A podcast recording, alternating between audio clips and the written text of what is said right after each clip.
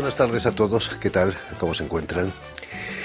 Cuando el enfado de los agricultores franceses les lleva a bloquear el acceso a grandes ciudades como París, no pude evitar eh, recordar la frase que pronunció el Papa Francisco hace un par de años, hay que construir puentes, no muros. Precisamente puentes, eso que construyen nuestras invitadas de hoy, eh, las colombianas Natalia y Juliana Vélez Loaiza, quienes a través de una revista que lleva el nombre de Ojo Pulgar, establecen puentes literarios, poéticos y estéticos entre América Latina y Francia. Muy buenas tardes a ambas. Eh, bienvenidas buenas a Radio Internacional. Eh, Natalia, no parece que los tiempos estén para construir puentes precisamente, ¿no? Sí, bueno, Jordi, muchas gracias por tenernos aquí en tu programa. es eh, un honor para nosotras que lo hemos seguido y sabemos la importancia que tiene como hito de, de, digamos, difusión de la cultura latinoamericana aquí en París y, bueno, en todo Francia. En efecto, como dices, hay situaciones ahora sociopolíticas complicadas, ¿no? Entre las naciones. Aquí hemos visto lo de las guerras y, bueno, y diversas cuestiones que te, que te dan más como a bloquear en vez de crear el puente. Sin embargo, los puentes simbólicos son los más importantes, ¿no? Los puentes que, que abre justamente la cultura, el arte, y a eso vamos. Eh, Ojo Vulgar nació de esa iniciativa, ahora es una plataforma de intercambio cultural que está tratando de volver a renovar, digamos así, la representación digna de los artistas latinoamericanos y colombianos en, en París. Por supuesto. Eh, Juliana, me gustaría que me contaseis ¿Cuál es el secreto de vuestros padres eh, para que de muy pequeñas os interesaseis por la literatura, por la poesía, por la escritura? Yo creo que eh, el secreto de nuestros padres fue eh, definitivamente tener dos almas bastante cómplices y al mismo tiempo ser muy disímiles. Eh, en sus personalidades. Eh, nuestro padre siempre fue una persona eh, mucho más alcahueta, digamos, mucho más cercano a, a, como de manera amistosa y nuestra madre siempre fue la persona que nos reforzó mucho la confianza, que nos acompañó y nos acompaña desde siempre y, y, digamos que con su ternura, con su amor y su persistencia en que en realidad sigamos, eh, hayamos, digamos, continuado y nuestro camino y su apoyo, porque siempre, desde siempre que queríamos hacer algo que tenía que ver con el arte y la cultura, ella era la que nos, nos daba, digamos, rienda suelta, eh, pero controlada. Eh, digamos que eso fue, esa es como la mezcla perfecta para que nosotros nos lanza, hayamos desde siempre querido lanzarnos a, a, esta aventura. Por supuesto. Natalia, ¿qué, ambiente se respiraba en la casa de tus padres? Eh, bueno, mis padres, eh, no sé si decir lamentablemente, pero se separaron pronto, pero yo pienso que eso también creó un puente. eso también... Inevitablemente. Inevitablemente un puente, como dice muy bien Juliana, entre estas dos como subculturas familiares, ¿no? Porque estaba el lado de mi padre en donde se respiraba un poco más esa libertad de crear, era más creatividad, era un poco más esta eh, idea de, de, que los sueños son posibles y de pronto del lado de la casa materna era esa contención hacia esos sueños, una buena contención que, que bueno, que, que, como dice muy bien Juliana, es lo que finalmente ayuda a encauzarlos, porque si no, no hay cauce posible. Así que era una muy buena... Buen equilibrio. Sí, y yo creo que de ahí sale quizás lo del puente, Jordi, que es inevitable pensar, no pensar en eso, ¿no? Incluso llegasteis a ganar un premio literario con un cuento escrito a, dos manos, Aquella niña azul y, otros cuentos. ¿Quién, ¿Quién, era aquella niña azul? Bueno, aquella niña azul te lo va a responder Juliana, pero te puedo decir yo que era un libro, un libro de cuentos, de hecho, un libro de cuentos cortos. Eh, mitad de ella, mitad míos, eh, que, con los que participamos y sin ningún tipo de expectativa, wow, nos dieron la sorpresa de que ganamos. Pero aquella niña azul es un cuento muy bonito, por eso el título lo decidimos así, y muy interesante del que Juliana te puede hablar, porque habla de la niñez y el paso a, a la adolescencia. Julia, ¿quién era esa niña azul? aquella niña azul eh, definitivamente ilustra un poco, es muy interesante porque ilustra ese fantasma del niño que, que, que, se perpetúa en nosotros cuando estamos pasando a la edad adolescente y que no queremos de alguna forma renunciar a él, porque es el niño al que le permiten, porque es el niño el que, el que está de alguna forma más protegido, tiene menos responsabilidades y demás. Entonces es una analogía al mismo tiempo con nuestra ciudad natal, pues que en realidad nosotros nacimos en Bogotá, pero nos criamos en Cali, en la ciudad de Cali, en Colombia. Entonces, con esta ciudad que, que vivía en, para ese entonces tiempos bastante violentos y habían cosas bastante eh, controversiales. Entonces, es una, es una alusión, perdona, entre, a, la ciudad, al cambio que ocurre en la ciudad y a, digamos, la psicología de un niño que de alguna forma está, o de un niño que está ya en edad adolescente y que está tratando de renunciar a ese niño, a esa niña azul, y por eso es azul, un poco aludiendo al blues, o sea, un poco a la tristeza, porque no quiere dejar esa niña, pero es necesario. Entonces, y al mismo tiempo esa niña es la que ha construido este adolescente. Entonces, muy interesante porque, porque es eso, es, es un cuento realmente que ilustra transformación, transformación para un mejor futuro, para un mejor...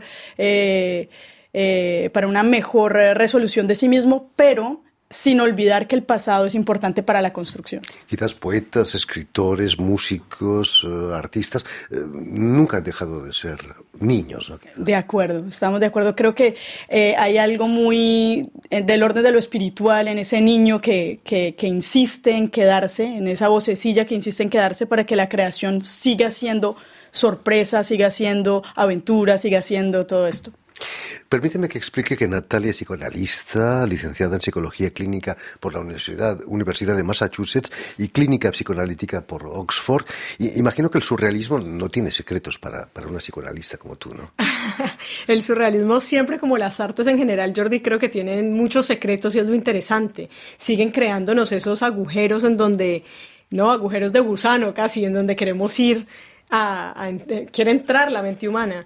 Eh, pero sí, definitivamente el surrealismo toca muchos puntos importantes con el psicoanálisis y pienso que justo ahora hay una exposición ¿no? de Lacan, Jacques Lacan y los, y los artistas del surrealismo en el Pompidou de Metz. Lamentablemente estamos a 300 kilómetros, pero, pero bueno, para que te des cuenta de que definitivamente ese automatismo ¿no? que tiene el surrealismo, esta libertad, esta ruptura de cánones, definitivamente va muy de la mano con lo que eh, los psicoanalistas teorizaron como el inconsciente, ¿no? lo que viene de nuestros deseos y de nuestros temores eh, más secretos, digámoslo así. La, poesía era muy importante también para los psicoanalistas. Eh, es realmente un puente entre consciente y subconsciente, ¿no? E inconsciente. Sí, totalmente. La poesía eh, me parece que es un camino mucho más psicoanalítico, incluso a nivel explícito, porque trabaja con el lenguaje. Entonces, si bien el arte tiene un lenguaje visual y un lenguaje estético, es un poco más encriptado. En cambio, la poesía, si bien es encriptada, por supuesto, no es tan evidente, existe la enunciación de palabras, del lenguaje, la manipulación del lenguaje, que finalmente es como organizamos nuestro, nuestro espíritu, como se diría en francés, nuestra mente. Entonces, el jugar con las palabras, el tener, por ejemplo, una suerte de lapsus, pero digamos, que dejamos ahí en la poesía es lo que me parece eh, más cercano al psicoanálisis. Decías que el poeta manipula las palabras, pero ¿quién manipula a quién? ¿No son las palabras que manipulan al poeta? Totalmente. Yo creo que hay algo que habla, como se dice, ¿no? Algo que se enuncia, algo que dice ahí donde el hombre está tratando de crear. Y creo que eso es lo, lo más interesante y lo más mágico de la poesía y su cercanía con el psicoanálisis. Eh, para Juliana la literatura tiene una importancia capital, eh, pero además ha realizado eh, maestrías en filosofía del cine, también en crítica de arte, en la Universidad de Nanterre, no lejos de París.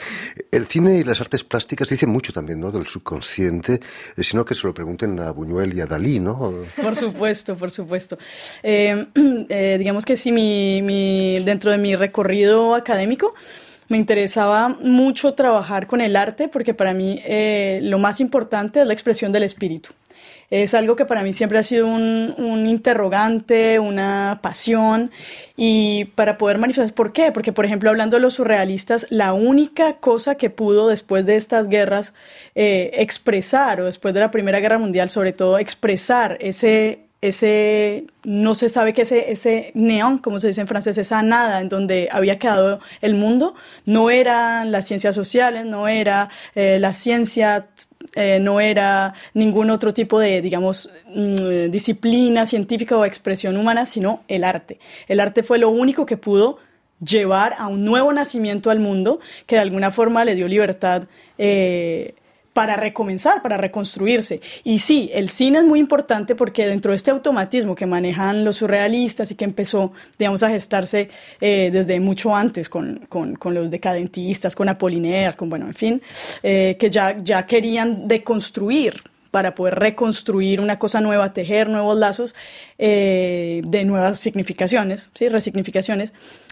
con ellos el cine, la imagen, empezó a, ser, a tener un valor importantísimo porque no hay nada más, digamos, automático que la imagen y al mismo tiempo nada que nos hable más directamente que la imagen, sin presupuestos, sin clichés, sin a prioris.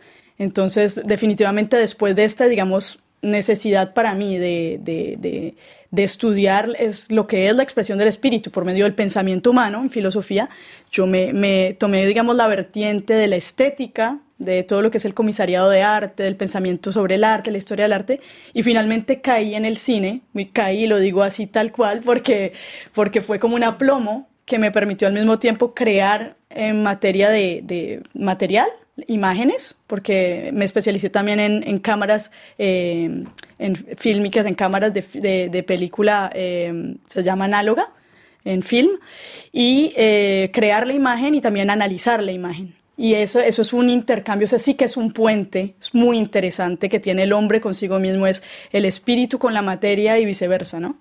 Eh, perdona, pero me gustaría que me contaseis en qué circunstancias os habéis encontrado las dos aquí en París. ¿Estudios quizás? Eh? Sí, en efecto, las dos vinimos, bueno, en Colombia estudiamos en un colegio que era especializado en lenguas, entonces, bueno, tuvimos el inglés, pero el francés también, que es algo que si no estás en un, en un liceo francés es atípico, digamos, y tuvimos la suerte de encontrarnos también con profes que tenían la cultura francesa como muy abanderada, digamos, como que daban muchas eh, clases en torno a la cultura francesa.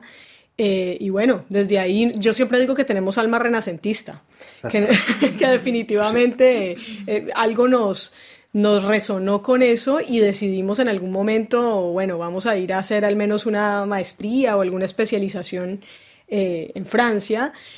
bueno, y nos acogió muy bien Francia, nos integramos muy fácilmente, seguimos haciendo los estudios doctorales, etcétera, y después nos integramos a esta labor con la comunidad latinoamericana Fantástico. que adelantamos. Volvamos a, vuestra revista Ojo Vulgar. Eh, no puedo evitar pensar en la escena de, la película El perro andaluz, eh, cuando una navaja corta una retina de un ojo, superponiéndola a una luna atravesada por una nube, ¿no?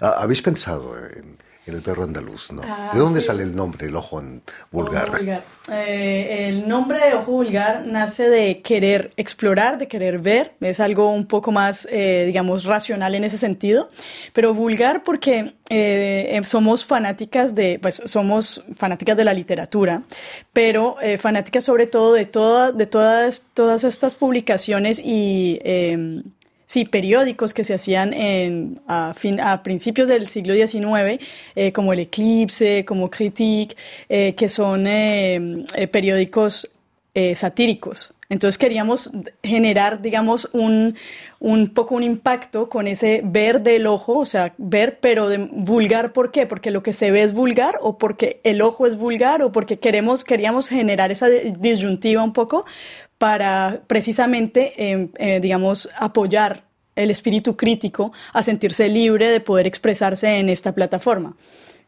La vulgarización no está muy bien vista en los medios universitarios, ¿no?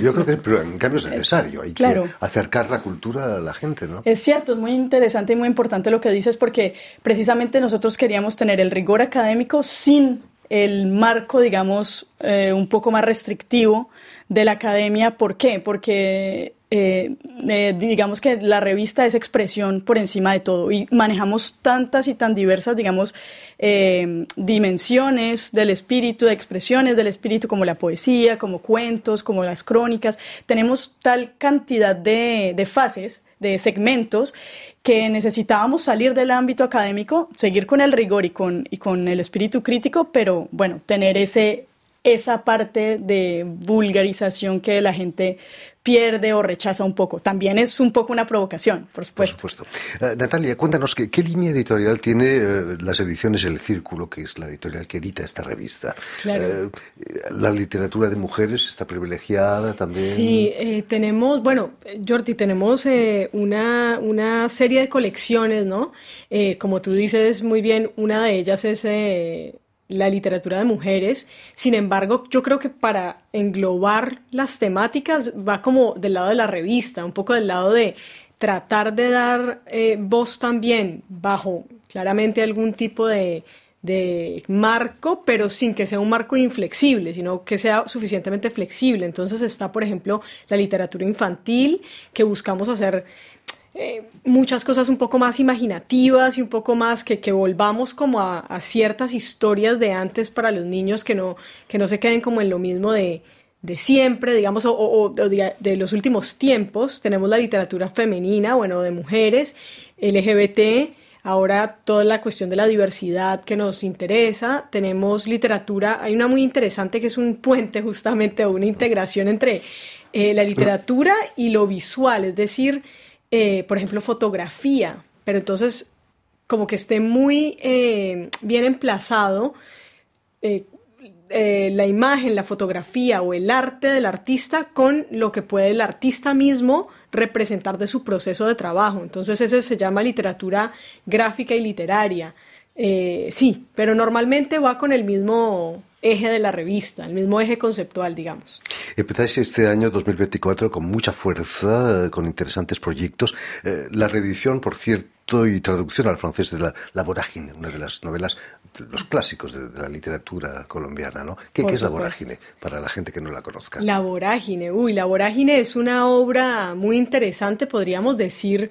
Eh, digamos concretamente que es una obra insigne y muy importante para la literatura colombiana y creo que universal, pero colombiana sobre todo porque habla eh, de unos movimientos socio, eh, diría yo, sociopolíticos, socioeconómicos, eh, fenómenos ¿no? y, y, mecanismos de dominación que han tenido los pueblos en América Latina y sobre todo en Colombia eh, bueno, con todo lo, que es la historia y el bagaje de estos movimientos, justamente de estos mecanismos.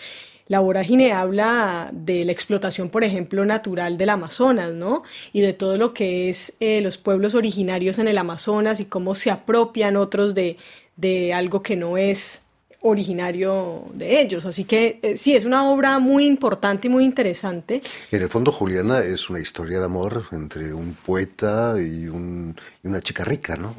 En el fondo, en el fondo es eso, eh, digamos que en el fondo o en la superficie es eso porque yo iba a agregar, eh, si bien es muy cierto lo que, lo que dice Natalia, porque en realidad eso es casi como un análisis de la obra un poco más desde de, el aspecto socio, sí, psicoanalítico y sociocultural. sí, la vorágine es precisamente precisamente lo que su nombre evoca, es una vorágine, es decir, es, una, es un flujo, es, eh, es un flujo que al mismo tiempo se deja, se deja permear por millones de otros flujos que son las corrientes, digamos que son las... Eh, las eh, herencias culturales que tiene el territorio. Eh, esta historia de amor hace que este, esta misma obra sea un viaje al interior, sea un viaje interior. Ellos viajan, pero al mismo tiempo es al interior de ellos en donde todo ocurre, entonces se empiezan a dar cuenta de cosas, de la violencia, de la, de la, de la explotación, por ejemplo, de todo lo que es el caucho. Bueno, hay cosas muy concretas y al mismo tiempo tan poéticas y, y, tan etéreas que en realidad es una obra completísima y, eh, es muy, digamos, es muy, es muy representativa de Colombia. Han pasado 100 años, ¿no? Desde su publicación. 100 años, claro. Estamos cumpliendo 100 años. También eh, Las estrellas son negras del afrocolombiano Arnaldo Palacios cumple 100 años, ¿no? También. Cumple 100 eh, años. Es muy diferente, ¿no? Las estrellas son negras. es quizás uno de los primeros autores afro, afrocolombianos, ¿no?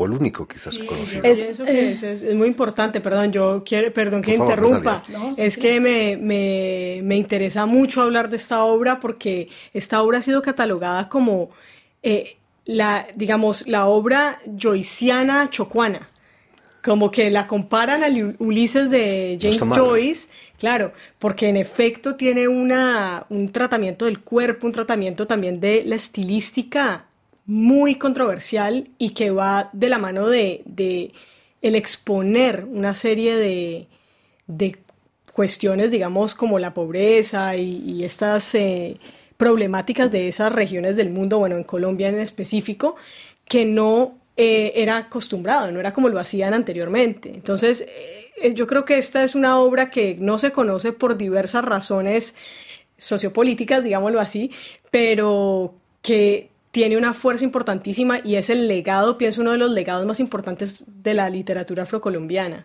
Eh, Arnoldo Palacios estuvo acá en París, vivió mucho tiempo en París en los años 50, fue el Ministerio de Cultura de Colombia quienes nos están ayudando en este momento a hacer la traducción y reedición de estas dos obras, La Vorágine y Las Estrellas son Negras, por las efemérides de los 100 años de La Vorágine y los 100 años del natalicio de Arnoldo. Eh, quienes le dieron una beca a Arnoldo Palacios para venir a exponer y vivir acá, pero él vivió la suerte del poeta maldito. Lamentablemente todavía el mundo no estaba muy preparado para su, para su obra. ¿Cuándo van a estar en las librerías esos libros? ¿Pronto? Ah, ¿Primavera quizás? Eh, sí, la, la, idea es que eh, salgan este año, pero hemos estado, estamos trabajando obviamente desde ya en las traducciones y, y, la idea es que para como aquí se empieza siempre el año en septiembre, la idea es que para ese entonces estén en librerías los libros. Sin embargo, vamos a viajar con Las Estrellas son Negras y con la última, la primera y última revista que es la primera del tomo del surrealismo a la Filbo, la Feria Internacional del Libro de Bogotá, donde va a ser su lanzamiento oficial Las Estrellas son Negras eh, este abril 17, de abril 17 al 2 de mayo. Además también se cumplen 100 años del primer manifiesto surrealista, ¿no? Absolutamente, y esa es la idea, ¿no? De poder conjurar todo en un mismo año en donde hay todas estas efemérides que se dan. Yo creo que estamos obligados, eh, como amantes de la cultura y del arte latinoamericano, pero también como eh, colombianos, en particular con estas obras, con los libros, ¿no? a celebrarlo y a darle un merecido reconocimiento. Sí hubo un movimiento, pero sí hubo un movimiento que dio paso a poder crear estos puentes y poder eh, tejer, fue el surrealismo.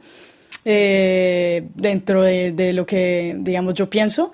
Y, definitivamente porque hay una ruptura, hay como un, un, compromiso con, hay una ruptura con el mundo de antes, por supuesto, pero hay también un compromiso con, con eh, el ser humano y hay un compromiso con, con, su propia identidad y con su propia expresión y con que, que, obviamente es del orden del inconsciente, del sueño, que se, via, se viaja mucho más allá, pero entonces, digamos, dentro del, del, de la expresión de cada uno, pero es muy importante porque al romper, al romper y al permitir que todo esto empiece a ocurrir, otras, a, nivel, digamos, macro en la sociedad y en la cultura, se empiezan a generar también otras eh, dinámicas, otras dialécticas en las que eh, al haber ruptura, hay oportunidad de tejer con otras cosas, con nuevas cosas. Y para nosotros es importantísimo que esté Arnoldo Palacios con las estrellas son negras, que esté la vorágine, que es algo mucho más icónico, digámoslo, tradicional, asumido como tradicional colombiano, y el surrealismo. Es casi como una señal,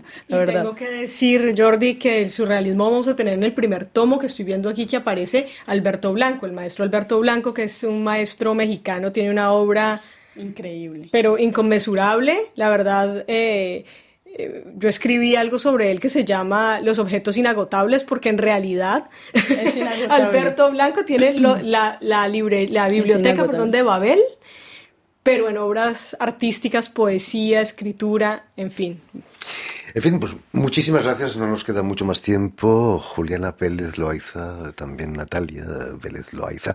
Eh, Permíteme también que dé las gracias a Vanessa Loasso y a Jan Bourdelas, quienes se han ocupado hoy de la realización del programa, y también saludar a nuestros telespectadores eh, que nos siguen en todo el continente americano, seguro que en Cáliz también, gracias a la cadena Unión Continental Latinoamericana y una red que se llama TAL, que reúne televisiones eh, o televisoras eh, universitarias y públicas de toda América Latina.